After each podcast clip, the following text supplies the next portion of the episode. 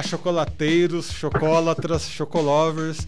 Estamos de volta aqui com mais um episódio do do Grão a Barra Podcast. Esse é o podcast, esse é o podcast voltado aí para os setores de cacau e chocolates, né? Estreando aqui, a gente já estreou esse estúdio de podcasts lá no, no, no Café em Prosa, né? Você que viu semana passada já deve ter acompanhado. Agora a gente está trazendo também essa novidade aqui para o nosso podcast de cacau. Aí fica essa opção, né? Você que gosta de ouvir o seu podcast no carro, né? Numa viagem mais longa, para quem está podendo viajar aí, ou no seu momento de lazer aí na sua casa, você pode escutar. Para quem prefere assistir né, o vídeo, também tem essa opção aí no nosso YouTube no nosso site Notícias Agrícolas. Então já lembro também, né, você que está nos acompanhando, de acessar as nossas redes sociais, né, assinar as redes, as redes sociais, seguir né, todas as redes sociais para manter, para se manter sempre bem informado, sempre up to date aqui nas notícias do site Notícias Agrícolas, nos episódios aqui do Grão a Barra.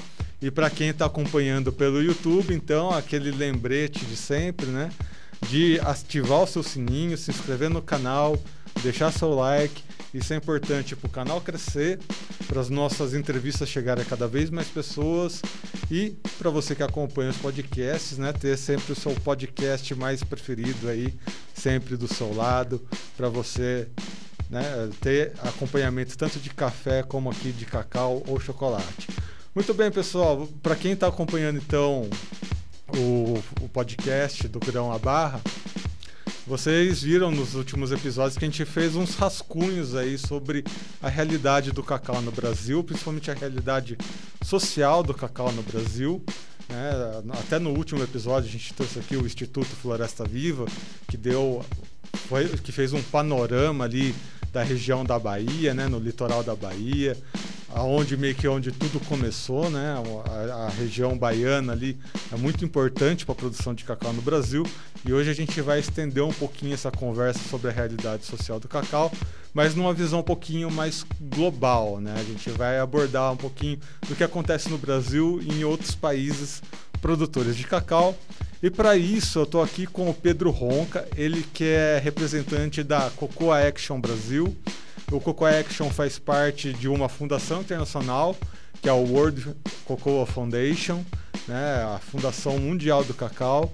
É uma fundação que preza por esses valores sociais do cacau. Então, Pedro, seja bem-vindo aqui ao podcast do Grão a Barra. Obrigado, Erickson. Obrigado aí ao convite. É um prazer estar aqui. Muito feliz desse podcast estar sendo o sucesso que ele está é, e de contribuir com vocês e com Notícias Agrícolas. Parabéns pela iniciativa. E, e bom dia aí aos ouvintes. Boa tarde, boa noite. Bom, e se você está ouvindo esse podcast hoje, já deve ter percebido, né? A gente passou do prazo da Páscoa Uh, então, significa que vocês estão recebendo muito bem o podcast. A nossa previsão era manter esse podcast até a barra. Uh, aliás, né, me confundi todo aqui. A previsão era manter esse podcast até a época da Páscoa. É, devido às comemorações, é uma época muito importante para o setor de chocolates. Mas o cacau não para só na Páscoa, né? O cacau ele vai o ano inteiro, o pessoal gosta de chocolate o ano todo. Páscoa é só uma questão simbólica, então a gente continuou o podcast, seguimos em frente com todo o respaldo das pessoas aí que acompanham o podcast. Enfim, agradecemos né, para quem está nos acompanhando, nos apoiando, inclusive o pessoal aqui da Coco Action já demonstrando aí uma grande alegria em ter esse podcast acompanhando os setores de cacau. E aí, Pedro, eu gostaria de saber um pouco, uh, vamos contar um pouquinho mais para quem nos acompanha, qual que é a, o, funda, os fundamentos aí do Coco Action Brasil, do, do Instituto Internacional, né, do World Foundation, do World Cocoa Foundation. Claro, vamos lá, Erickson. Bom, a Fundação Mundial do Cacau é uma fundação associativa do setor privado, né? Então, o setor privado se uniu é, são mais de 100 empresas é, globais, é, de todos os tamanhos, pequenos, médios e grandes. Elas representam 80% da cadeia de cacau e chocolate do mundo. Então, a, é uma associação muito representativa é, da cadeia e ela é, tem o tema da sustentabilidade. Então, a, a, agenda da, da World Cocoa Foundation, a Fundação Mundial do Cacau, é sustentabilidade. Trabalhar o tripé aí, é, pessoas, planeta e renda, né, que é o, o famoso econômico, social e ambiental. E a Fundação tem mais de 20 anos.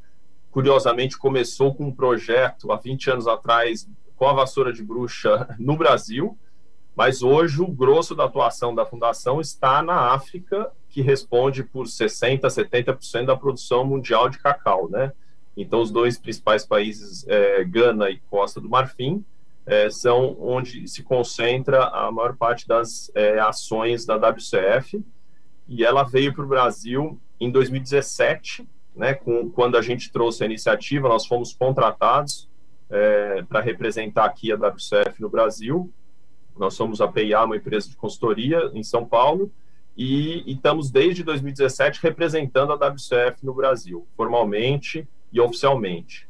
E aí, em 2018, nós lançamos essa iniciativa Coco Action, que é uma iniciativa público-privada é, de parceria do setor é, e pré-competitiva. Esse é um, é um conceito interessante, Erickson, porque tem muita gente que não conhece, é um conceito relativamente novo, que no fundo significa o que pré-competitivo? É, é, são as empresas é, que competem no mercado, é, se unem para trabalhar juntos é, por objetivos comuns. Né? Então, no caso, dentro da iniciativa aqui no Brasil, nós temos oito empresas, são as três é, moageiras, Cargill, Barrica Lebo e Olan, que, que moem grande parte aí do cacau do Brasil, junto com cinco chocolateiras, é, Nestlé, Mondelez, Mars, é, Dengo e Harold, é, que, que, também são muito representativas do setor de chocolate, e elas são competidoras no mercado.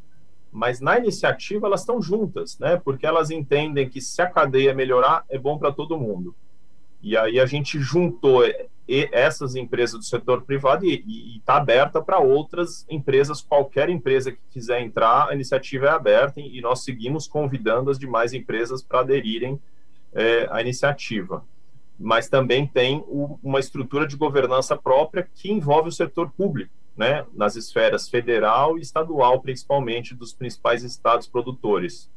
Então, com uma governança é, com vários atores é, públicos, privados e entidades do terceiro setor, a gente coordena a iniciativa é, de maneira participativa desde 2018, quando a gente formalmente lançou ela no Brasil.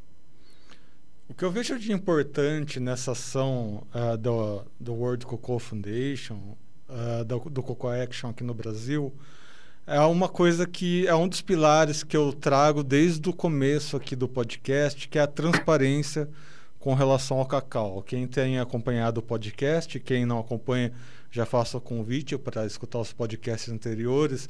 A gente debate muito a função social do cacau e se tem uma coisa que a gente não pode esquecer é o passado do cacau, né? O passado, a história do cacau, ela está cravada, a gente não pode esquecer jamais desse passado para a gente não acabar cometendo os mesmos erros que cometemos antigamente e uma, um dos pilares, né, o Pedro pode me corrigir se eu estiver enganado com relação a isso, um dos pilares do, do World Cocoa Foundation e do, da Cocoa Action é reconhecer né, essas empresas que fazem parte dessa associação, reconhecendo esses problemas, que eles existem, às vezes fazem parte até das, dos governos ali, né? São países, os países produtores de cacau são países que estão uh, às vezes passando necessidades sociais, são países muito vulneráveis a situações bem difíceis socialmente falando.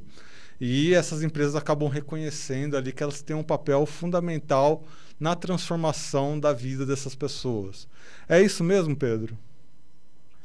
É, é exatamente isso, Erickson. É, existe um entendimento é, de que são problemas complexos, né, que realmente impactam aí na questão de renda do produtor, principalmente, né, e renda totalmente ligada à qualidade de vida. As questões ambientais também preocupam, né, conseguirmos produzir cacau respeitando o meio ambiente é, e as questões sociais de garantindo também que o produtor e o trabalhador tenham boas condições de vida e de trabalho, né, respeitando as leis. Então, é exatamente isso, esse pilar da sustentabilidade é, é base de tudo, né? E, e também, Erickson, eu complementaria dizendo que, assim, é, as empresas do setor e também os governos entenderam que esses desafios, por exemplo, como que você leva renda para o produtor lá, como vocês viram no episódio do Floresta Viva, né? é, uma situação de, de, renda baixa, de produtividade baixa. Como que se resolve isso? Não é simples, né? Não, não é uma solução e não é um ator.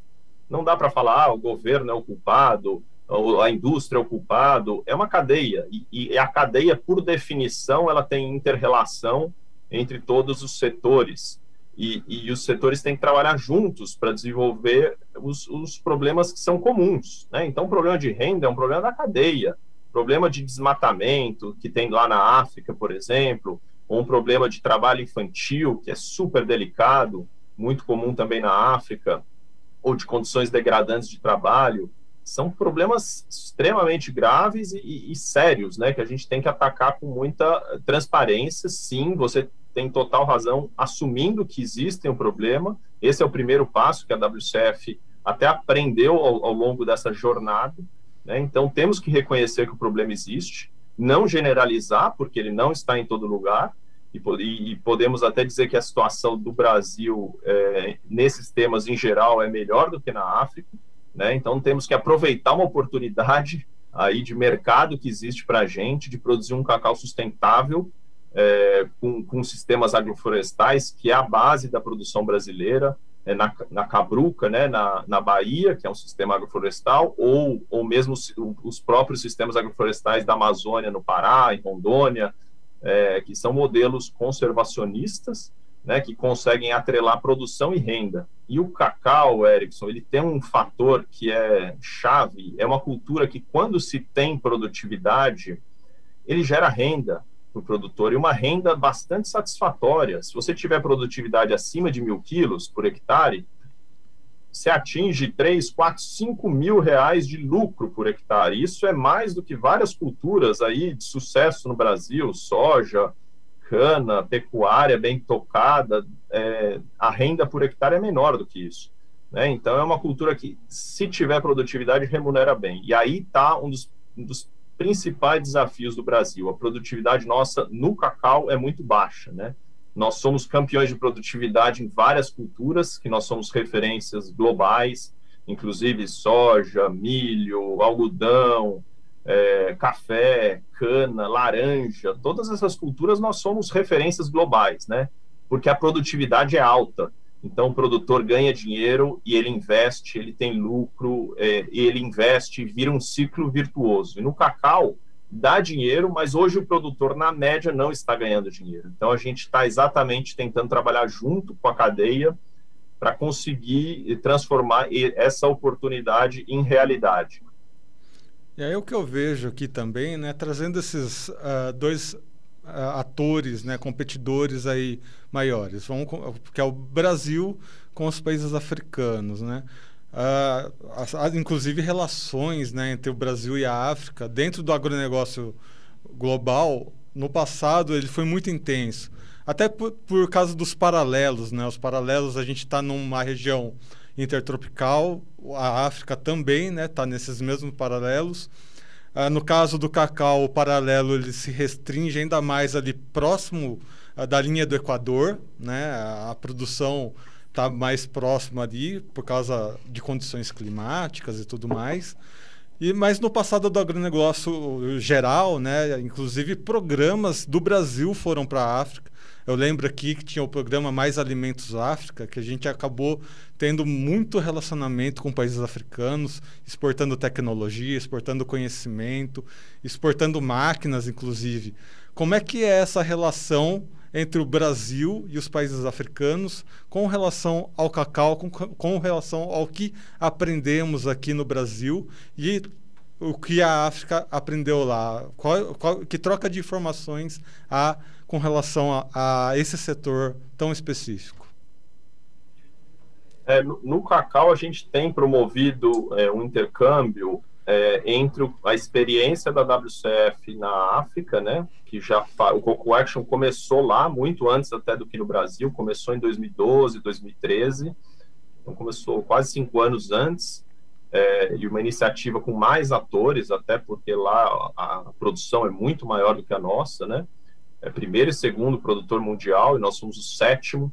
É, então, é, houve muita experiência, muitas ações, houve também fracassos, é, claro, como qualquer coisa na vida que a gente faça, né? A gente acerta e erra, e, mas boa parte dessas experiências a gente tem trazido, né? A WCF está tá junto aqui no, na iniciativa do Brasil, a gente discute, é, troca muito é, e tenta é, aproveitar os aprendizados que houve na África, é, justamente para a gente ganhar tempo, né? Aqui é, na implementação. E um, um dos, dos pontos que eu citaria é o envolvimento do setor público. Né? É, na África começou isso um pouco mais, é, começou com uma iniciativa muito do setor privado, e aqui no Brasil, até também pela experiência que a gente tinha no café, né? nós coordenamos uma plataforma, a plataforma global do café no Brasil, é, já desde 2013, num, num conceito muito parecido de plataforma multi-stakeholder, público-privada, participativa, e, e, a gente viu a importância de envolver o setor é, público na, no processo, porque tem questões que tem que ser o setor público mesmo, apesar da gente saber que não é tudo e não dá para depender totalmente, até porque o próprio setor público reconhece as limitações né, e os desafios é, que a gente tem, mas tem a parte regulatória, a parte de fiscalização, a parte do, do conhecimento, né, a CEPLAC é, é tem muito conhecimento na CEPLAC, e a CEPLAC ainda é referência mundial né, em termos de tecnologia, é reconhecida mundialmente, inclusive na África, é, em modelos produtivos. É, então, esse intercâmbio ele existe, a gente quer estimular que seja maior ainda, é, para continuar, até no, no, próprio conceito do Coco Action, que é a gente trabalhar junto, né? a gente unir esforços é, porque por muitos anos, Erickson, teve é, muito conflito na cadeia, né? Uma cadeia que foi muito sofrida depois da, da entrada da vassoura, é, muitas crises, o plano de recuperação que deu errado, que endividou o produtor. É, então, foi uma sequência de, de, vamos dizer, de desastres mesmo, é, que destruiu a, a estrutura, é, o tecido ali da, da cadeia e realmente criou muito conflito.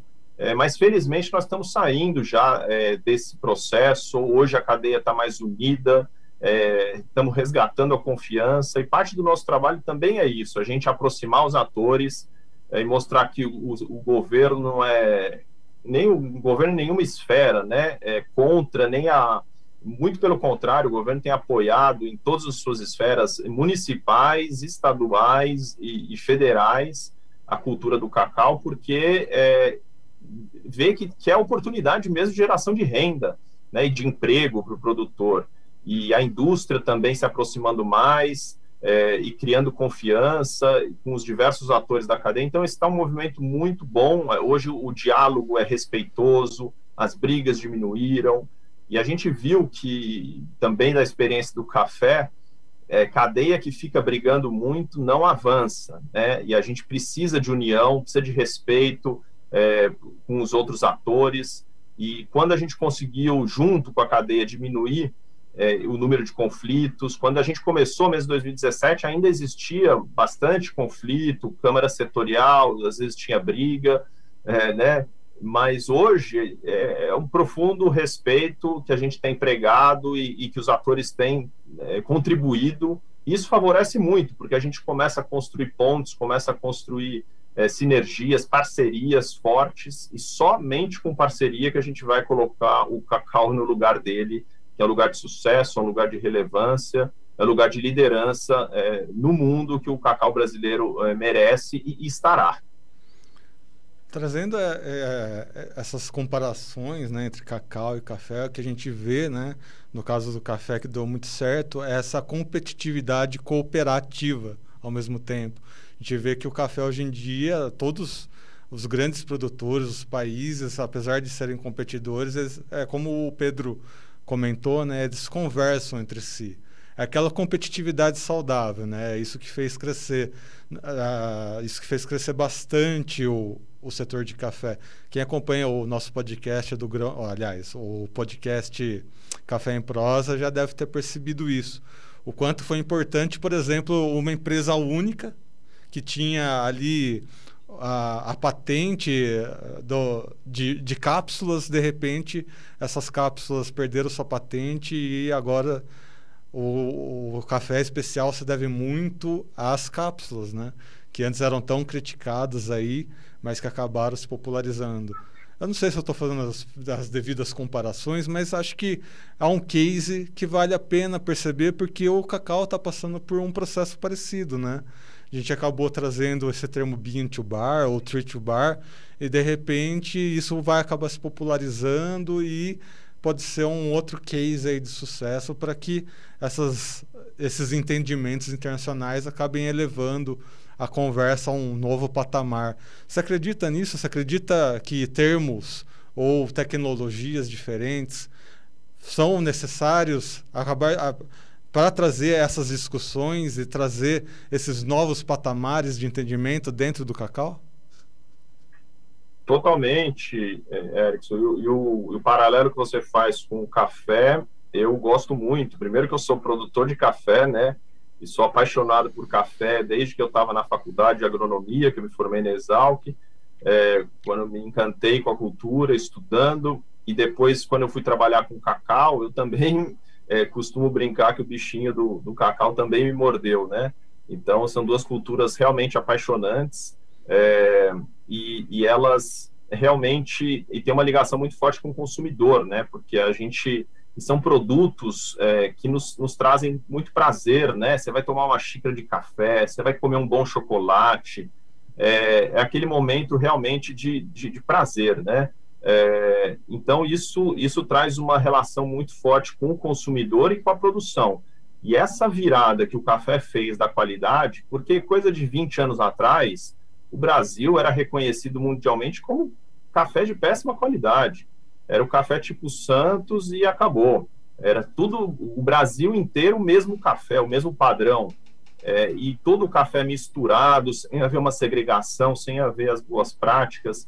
Né? É, e aí um processo de transformação da cadeia com a ajuda dos concursos de qualidade foram identificando que havia muito potencial de qualidade e havia é, e tanto que antes era Café do Brasil, não sei se você sabe dessa história, e depois virou Cafés do Brasil, né? Inclusive foi colocado um S é, no Cafés do Brasil, porque o Brasil é gigantesco e tem cafés do Espírito Santo, de Rondônia, de Minas Gerais, do sul de Minas, do oeste de Minas, do leste de Minas, é, é são, do Paraná, de São Paulo, da Mogiana. Então, é uma diversidade de sabores, de tem conilon, tem arábica, tem né, o conilon que é o robusta.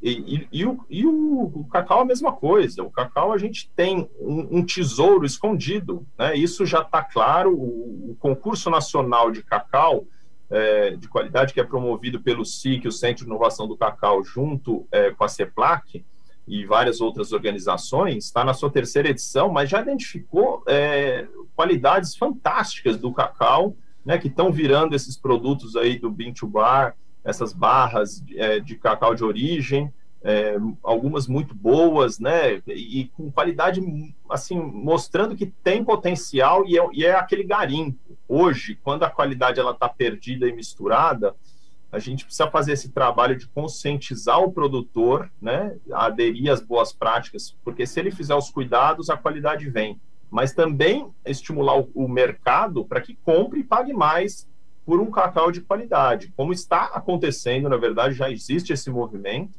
né? Mas entender também que não é só qualidade, porque o café nós somos é, uma, é a famosa pirâmide da qualidade, né? Você tem um, um pequeno percentual do café, é, é até crescente, que é de alta qualidade, mas o volume grosso não é de alta qualidade. Só que quando você começa a melhorar a ponta, você, você sobe a barra inteira, então toda a qualidade sobe. Então o café commodity hoje do Brasil é muito melhor do que era 20 anos atrás. E é isso que a gente precisa fazer com o cacau também, porque um cacau hoje commodity, ele muitas vezes ele tem cheiro de fumaça, por exemplo, né? Às vezes o produtor é, que é o quando o secador contamina, Então, esses são cuidados simples de resolver, né? Que a gente precisa realmente articular o mercado junto com a produção é, para gerar demanda para esse cacau, como já está acontecendo. Tanto que hoje, se você entrar no supermercado e comparando com cinco anos atrás, a gôndola de, é, de, de, chocolates, hoje a, a, quantidade de marcas já é diferente, né? E você vê que cada ano vai mudando isso. E, e, e, a do café, então, é um negócio de louco, porque num supermercado bom que você entre, você tem uma variedade de cafés que é o que a gente quer ver, que já está acontecendo, né? Com cacau ainda menos, é, mas tem, tem todo o potencial para seguir o mesmo caminho. E o, e o brasileiro também consumir mais é, chocolate, né? É, que também tem potencial para aumentar. Hoje a gente consome base de 2,5 kg por habitante e os países é, maiores consumidores é 7, 8, 9 quilos. Então, é 3, 4, 5 vezes mais do que a gente consome. Tem muito espaço para crescer o consumo não só doméstico, mas também exportação. Nós somos exportadores de chocolate, exportadores de cacau, é, em pequenas quantidades, porque infelizmente a nossa produção ainda é muito pequena, ela não atende nem mesmo a nossa demanda. E esse é um grande gargalo que a gente precisa resolver na produção, que é conseguir produzir o que a gente, é, o que a gente consome aqui na indústria né, local. Aí outra similaridade que eu vejo entre os dois setores, né, como a gente comentou aqui anteriormente, são são setores que acabam se delimitando em pequenos paralelos aonde o clima é adequado, né? No caso do café são as regiões de montanha, né? Café arábica principalmente, mas aí tem a família do café robusta que acabou se adequando uh, em Rondônia, Espírito Santo, em outras localidades do Brasil. E no caso do cacau também, né? São três grandes famílias aí de cacau que acabaram aí também se adaptando em outras regiões do Brasil, em outras regiões do mundo. Uh, como é que essa limitação geográfica, essa limitação climática uh, acaba barrando um pouco esse crescimento exponencial desses setores, né? principalmente aí do cacau, no caso que a gente está conversando aqui? Olha, Erickson, eu não acho que isso é, limite muito o crescimento no Brasil. O Brasil é um país gigante, né? Então a gente, o cacau é, da, é originário da Amazônia. É, ele começou lá, mas curiosamente sempre fomos o estado o principal estado produtor foi a Bahia, historicamente, né? Onde o cacau ganhou um, um cunho mesmo comercial e de produção. E nos últimos anos o Pará vem fazendo um trabalho fantástico de desenvolvimento da sua cacauicultura, com crescimento é, exponencial aí em produção, em número de produtores, em expansão da área.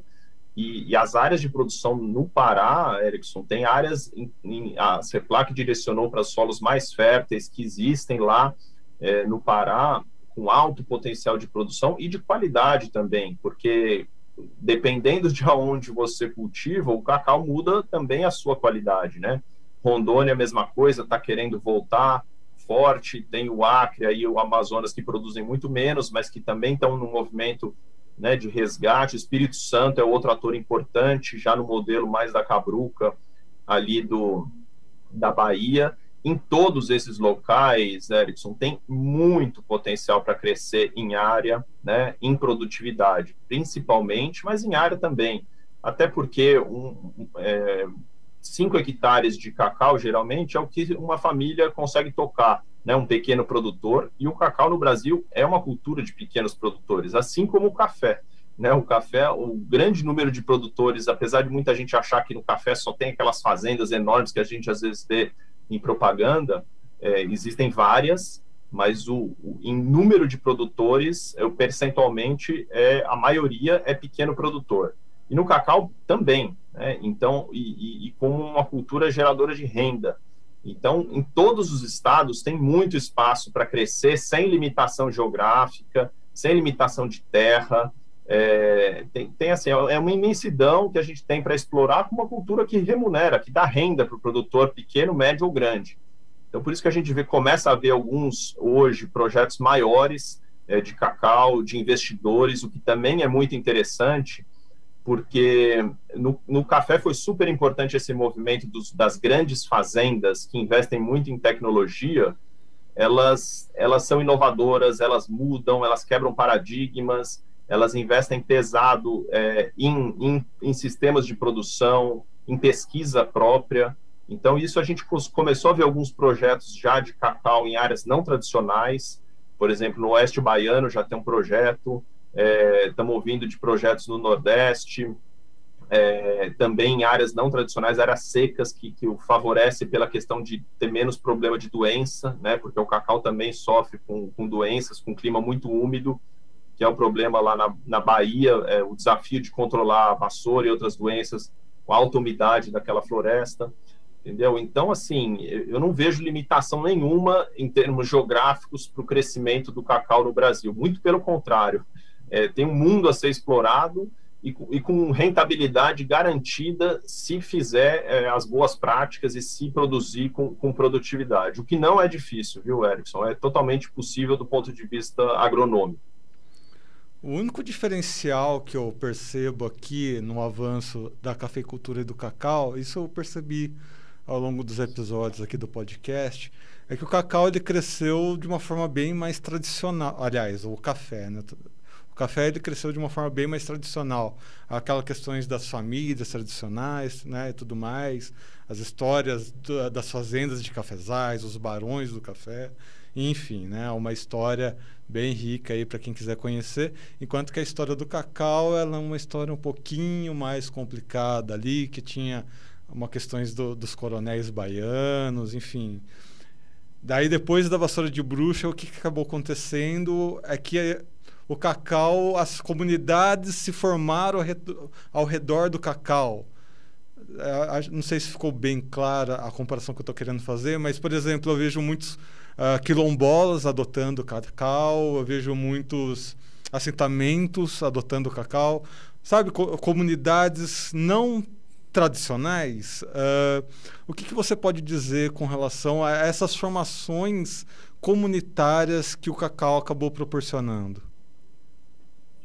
É, realmente, depois da vassoura, houve uma grande crise né, é, do modelo é, dos coronéis, que era o modelo tradicional de, de propriedades grandes e médias, é, e houve uma pulverização é, com pequenos produtores é, e uma nova organização social, sim, isso, os próprios dados de censo mostram isso, é, e hoje tem vários projetos de cacau dentro de assentamentos na Bahia e também no, no Pará, tem também, eu já fui visitar né, projetos lá, é, e, e, mesmo a questão de quilombolas é, também acontece, tem até projetos é, bem diferentes, tem um com os Yanomamis em Roraima, de cacau, é um projeto bem curioso, é, porque é o cacau nativo, é o cacau que ninguém plantou, que eles estão lá colhendo é, para fazer um chocolate dos Yanomamis, é, na, lá na fronteira com a Venezuela, bem isolado,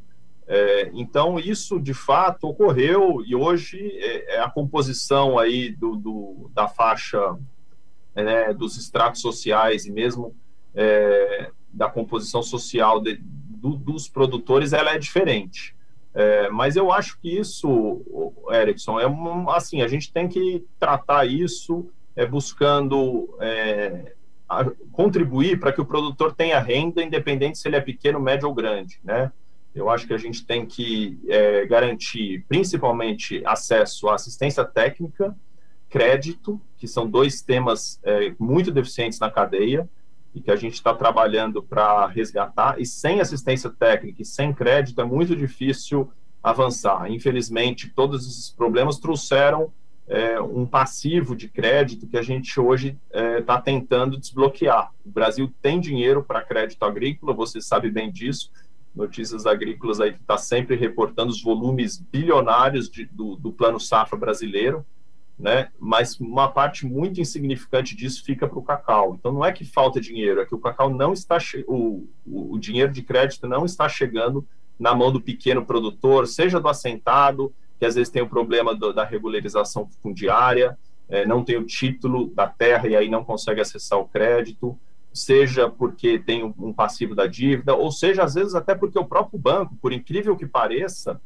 é, não tem o hábito de fornecer crédito para cacau, e às vezes desconhece a lucratividade, da, o modelo financeiro da cultura, e isso a gente já viu e tem conversado com os bancos, É, a agenda do Coco Action a gente envolve, agora acabamos de criar junto lá com a Câmara Setorial do Cacau, é, por uma iniciativa do próprio presidente Milton, um grande presidente que tem feito um ótimo trabalho na Câmara, ele é, propôs a criação de um grupo para debater o crédito no, no cacau. E nós estamos aí liderando esse grupo agora, exatamente junto com os bancos, para conseguir destravar esse crédito. Porque se você dá crédito, dá assistência técnica, uma cultura que remunera, é, é um negócio ótimo, porque você produz, tem condição de pagamento, paga o seu financiamento, tem condição de investimento, e aí você cria o círculo virtuoso que hoje já existe no café. Hoje o café ninguém segura, o café não para de crescer, né, no Brasil.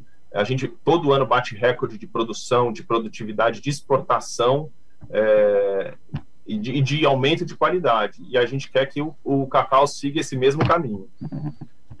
E aí, pessoal, a gente acaba entrando em algumas questões que às vezes causam arrepios, né? Quando a gente fala alguns termos aqui dentro do podcast do Cacau, por exemplo, assentamento, né? Uh, mas vamos desmistificar essas coisas. Outra questão é a reforma agrária, né? Que o Pedro acabou debatendo aqui, reforma agrária, vamos tirar aquele preconceito de que, de que reforma agrária é aquele pensamento com algum viés político. A reforma agrária é essencial para casos como esses que a gente acaba reportando aqui, né? em que as pessoas precisam de crédito para crescer, precisam de crédito para engrandecer uma cadeia inteira, um setor inteiro, que também faz parte do agronegócio. Então, vamos esquecer um pouco os preconceitos que às vezes a gente mesmo acabou criando aqui dentro do nosso agronegócio tradicional. Vamos abrir um pouquinho a cabeça. Você acha que essa questão de superar esses desafios, inclusive é, essas coisas de termos assim que acabam entrando no nosso psicológico, acabam precisando ser vencidos pelo setor do cacau por essas diferenças sociais? Eu acho que sim, é uma, uma pergunta interessante essa, porque como a gente lida muito com o ambiente internacional, né, a gente conversa com, com as empresas lá fora e com a própria WCF, nós temos uma atuação aí global, é, a gente sente muito a pressão lá de fora, né, a, e a pressão do consumidor, na verdade, e, e o consumidor, ele é soberano, é ele que compra, é ele que decide. Então, a, a mudança que está havendo nos últimos anos, isso a pandemia só intensificou, né? É a mudança de valorizar muito mais a sustentabilidade é, da produção, é, como o produto é produzido. O consumidor lá na Europa, ele, eu costumo ir muito à Europa, fazer reunião e eventos, e toda vez que eu vou, eu fico impressionado, porque é, é, é, um nível de maturidade do consumidor. O consumidor vai comprar um produto, ele quer saber onde foi produzido, né? Foi desmatado mata para plantar esse, esse café ou esse cacau? É, o, o, trabalhador que produziu tinha boas condições de vida, é, ele está preocupado com isso, né? E às vezes no Brasil a gente não está, porque nós somos um país ainda com um nível de, de maturidade nessa discussão é, menor, mas nós somos um grande exportador agrícola, né? É, felizmente, o agro salva o Brasil aí há anos já, né? É, com muito orgulho, e eu como produtor também posso me sentir parte disso, também como trabalhador aí da cadeia, né, das cadeias.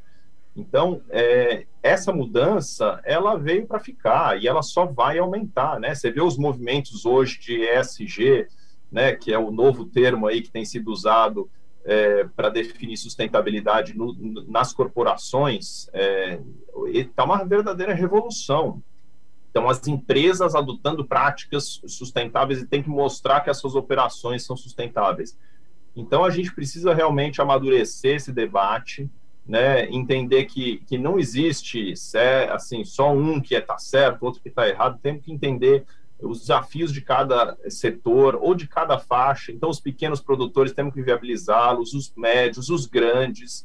Tem, tem, tem espaço para todo mundo, né? E mesmo dentro aí da, das questões de assentamentos, é, tem bons, bons exemplos é, de, de, projetos, né? apesar de ter, também não ter bons exemplos, como tudo na vida, né?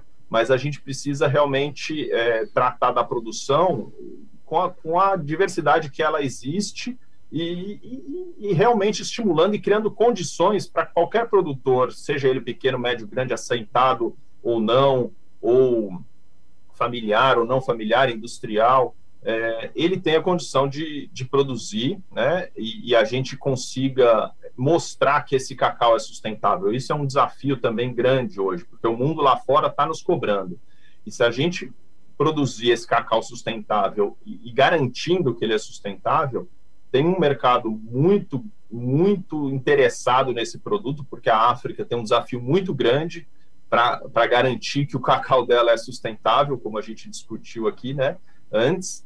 E, e, e, e no Brasil, até pelo modelo produtivo adotado de sistemas agroflorestais, e, também de, de, uma propriedade pequena, mas não tão pequena, né? Porque as, na África, às vezes, a gente fala meio hectare, 0,2 hectares de cacau. É muito difícil você ter viabilidade econômica nesses, é, nesses tamanhos de propriedade. Agora, no Brasil, um pequeno produtor tem 5, 8, 3, 4, que aí, hectares, que aí já torna mais é, competitivo, né? E aí você consegue ter uma produção, uma renda familiar é, satisfatória para ter qualidade de vida, né? E a, sem falar que o sistema agroflorestal ele produz várias culturas, né? O que é interessante. Então, às vezes você tem o cacau, você tem a mandioca, você tem a banana, você pode ter o açaí, você pode ter seringueira, tem inúmeros arranjos de SAF em duas regiões de alto interesse, né, Erickson, que é a Bahia, naquele é, aquele maciço de cacau ali da região onde foi feito o estudo do Floresta Viva, é, que são 27 municípios né, do litoral sul da Bahia, é, é, um dos principais hotspots de conservação de biodiversidade do Brasil. É Mata Atlântica e é quando você entra numa cabruca ali, é um negócio que me arrepia, assim, como é bonito, cheio de bromélia, aquela biodiversidade. Eu tenho produtores que me mostraram vídeos de mico-leão da cara dourada, que é aquele, né, o, mico, o famoso mico-leão que está quase extinto. Desde que eu sou criança, eu lembro de de falar do mico-leão ia, ia ser extinto, e o produtor me mostrando vídeo do mico-leão andando no meio do cacau dele, é, na Bahia. Então, olha que riqueza que a gente tem. E a mesma coisa na Amazônia, que agora está no holofote né, do mundo, a conservação da Amazônia, o mundo nos cobrando uma posição para conservar a Amazônia, né? E, e, e, o cacau é uma solução para a gente conseguir é, até mesmo reflorestar a Amazônia, Erickson. Nós estamos num processo hoje estimulando o reflorestamento de áreas degradadas, de pastagens, por exemplo, de baixa produção, com sistemas agroflorestais de cacau. Isso é uma, uma das coisas até que a gente conseguiu, junto com o Coco Action e articulando os atores, um dos resultados muito interessantes é, por exemplo, o Estado do Pará publicou uma instrução normativa que um produtor hoje ele pode recuperar a sua reserva legal, que é sempre difícil, né? Se você não tem reserva legal, Reserva legal, para quem não sabe, é aquele percentual da sua propriedade que você tem que manter como reserva, como que, que é, você tem que manter para proteção e conservação do, do, meio ambiente. E às vezes, se o produtor tem menos do que a lei exige, ele tem que recompor. E hoje o produtor do Pará ele pode recompor com sistemas agroflorestais de cacau. E o de Rondônia também, a gente conseguiu agora, em parceria lá com o governo do estado de Rondônia, tá, já está publicada a mesma normativa. Então, são estímulos para a gente recuperar e modelo, a Amazônia, né, e, e, modelos que garantem renda e preservação da floresta, porque esse é o, é o interessante, né, e toda a biodiversidade e riqueza é, que a gente tem no, nesses dois ecossistemas, tanto a Mata Atlântica na Bahia e no Espírito Santo, quanto Amazônia, pegando ali os estados do, do Pará, Amazonas e, e, Rondônia principalmente. Bom, se alguém nos ouve aqui e ainda tem dúvidas do que significa a palavra bioeconomia, tivemos um, uma pequena aula demonstrativa aqui do Pedro falando exatamente sobre isso. Bioeconomia é exatamente esse ponto levantado aqui pelo Pedro. Bom, Pedro, acho que como última pergunta uh, que eu tenho, já que aproveitando que a gente está trazendo uh, essas questões um pouco polêmicas, né? A gente não pode esquecer aí a, essa questão da vassoura de bruxa, porque eu pesquisando aí a deep web do cacau, eu encontrei algumas teorias, né, teorias de conspiração falando que a vassoura de bruxa teria sido um trabalho de bioterrorismo, tudo mais. A gente está num momento muito complicado da informação, né? De fake news, tudo mais, de boatarias. Não sei se, se vale a pena entrar tanto nesse quesito, mas enfim, vamos tentar encontrar aí uma resposta, né? O que, que foi a vassoura de bruxa aqui para o Brasil? É, é, curioso, Erickson, quando eu fui trabalhar com cacau, esse tema também me intrigava muito. E eu comecei a conversar com muita gente. É, e também parte do nosso trabalho é conversar com a cadeia, é articular, é fazer parceria, é aproximar os elos, né, construir confiança. A gente trabalha muito nesse sentido dentro da iniciativa do Coco Action. E esse ponto também sempre me intrigou. Eu ouvi um lado, ouvi outro lado, li, li as pesquisas, li as reportagens, é, e, e, também esse ponto traz muita emoção, né? Os produtores que sofreram ali a entrada da vassoura, que muitos houve casos de suicídio, então assim histórias muito tristes. É, mas eu cheguei à seguinte conclusão, Erickson, e eu, e eu costumo falar isso para os produtores e para os líderes locais. Nós precisamos virar as páginas, sabe? As histórias elas, é, essa história é muito triste, ela é, trouxe prejuízos incalculáveis para uma, ela desestruturou toda a cadeia produtiva brasileira, né, teve um impacto muito grande, muito negativo, mas faz 30 anos já, mais de 30 anos. Então, assim, é, a gente precisa virar a página porque tem muita oportunidade. Eu acho que a gente ficar procurando culpado hoje, e apontando o dedo. Na verdade, apontar o dedo é uma das coisas que a gente mais discute, assim, que não ajuda nada, né? A gente tem, tem, tenta sempre colocar a questão assim, o que, que eu posso fazer para melhorar a cadeia do cacau hoje? O que, que você, produtor, pode fazer? O que, que você, indústria? O que, que você, moageira? O que, que você, é, ONGs ou institutos ou CEPLAC, quem for da cadeia do cacau hoje, o que, que você pode fazer para melhorar a cadeia? Essa acho que é a pergunta central, entendeu? Ficar levantando culpado não vai resolver o problema. Se, e, inclusive, eu costumo brincar assim: se brigar para achar o culpado disso resolvesse, esse problema já teria resolvido, porque faz 30 anos que tem esse debate, que tem essa discussão e não foi resolvido.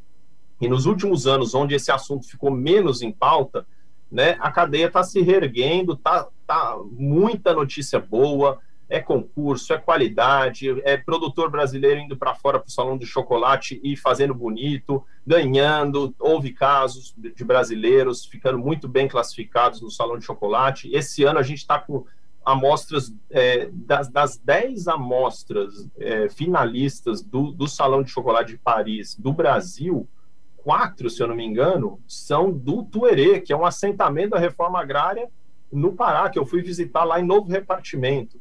É, então, assim, um trabalho fantástico que está sendo feito lá e, e garimparam uma qualidade que ninguém nem sabia, e um, até um terroir bem específico. Então, tem muita coisa boa. A minha sugestão é assim: vamos andar para frente, vamos olhar para frente. O futuro é muito promissor, e mesmo para aqueles que ficaram com passivos, com dívidas, é, o cacau oferece uma oportunidade realmente para a gente ter lucro, né? Porque se não desse lucro seria um problema. Mas dá lucro se você tiver produtividade. Sem produtividade não tem jeito. Infelizmente, a produtividade na Bahia é baixíssima ainda, mas isso também é uma grande oportunidade para subir, porque eu, como agrônomo, assim, sempre faço a seguinte lógica. Se a produtividade é baixa, é muito fácil subir. Eu, é, é, eu, se eu fizer o beabá ali do manejo, eu, eu duplico, triplico essa produtividade. E no Pará também tem muito potencial. Então, é uma cultura para se acreditar, para apostar. Estamos juntos. Quem quiser conversar mais, nós estamos à disposição, porque realmente a gente está tá convidando mais atores para virem contribuir e para inovar e para a gente é, mudar é, realmente a cara dessa cultura, com olhar no futuro, com olhar de esperança e com olhar de resultado. E é com essa mensagem que a gente finaliza aqui esse episódio do, do Grão a Barra. Eu pessoalmente acredito muito nisso. Quando alguém me recomenda, Erickson, vire a página, é página virada. Não tem, não tem nada que me mude essa mentalidade. Então, você que está nos escutando, é um, é um bom, é uma boa sugestão, né? Vamos seguir em frente. Novas realidades estão aí esse podcast mostrou pequeno, pequenos trechinhos né, dessa mudança, dessa virada de página. Né? Afinal de contas, é, agregar valor né, ao setor, esse bean to bar que a gente tem comentado tanto aqui, tree to bar, e não só esses dois termos, outras tantas coisas tra mais tradicionais ao chocolate, ao cacau, estão transformando vidas. Acreditem nisso e vamos em frente. Uh, Pedro, muito obrigado. Seja sempre bem-vindo aqui ao nosso podcast e aqui ao nosso site Notícias Agrícolas. Obrigado, Erickson. Parabéns mais uma vez a vocês pela iniciativa. É muito importante esse trabalho que vocês estão fazendo. É, e espero que isso, e tenho certeza que isso vai contribuir muito com a cadeia. Estamos à disposição para contribuir com vocês em outras oportunidades, para ajudar é, a divulgar essa iniciativa que está sendo muito boa. Eu estou ouvindo os podcasts, estou gostando muito. Parabéns. Obrigado, obrigado a todos que estão nos apoiando nesse momento, né? Eu, eu admito, eu estou aprendendo sobre cacau faz dois meses que eu estou começando a aprender e é uma coisa maravilhosa você aprender algo, algo, novo. É estimulante conhecer alguma coisa nova, principalmente quando as pessoas têm paixão pelo que fazem, né? Todo mundo dentro do agronegócio ama o que faz, mas o cacau, né, como vocês viram nessa conversa, tem essas coisinhas que tornam esse setor tão diferencial. É apaixonante realmente. Recomendo a todos que estão aprendendo aqui comigo ao longo desses podcasts. Vamos em frente, vamos aí crescer cada vez mais, aprendendo um pouquinho, semana a semana, aqui nos nossos podcasts.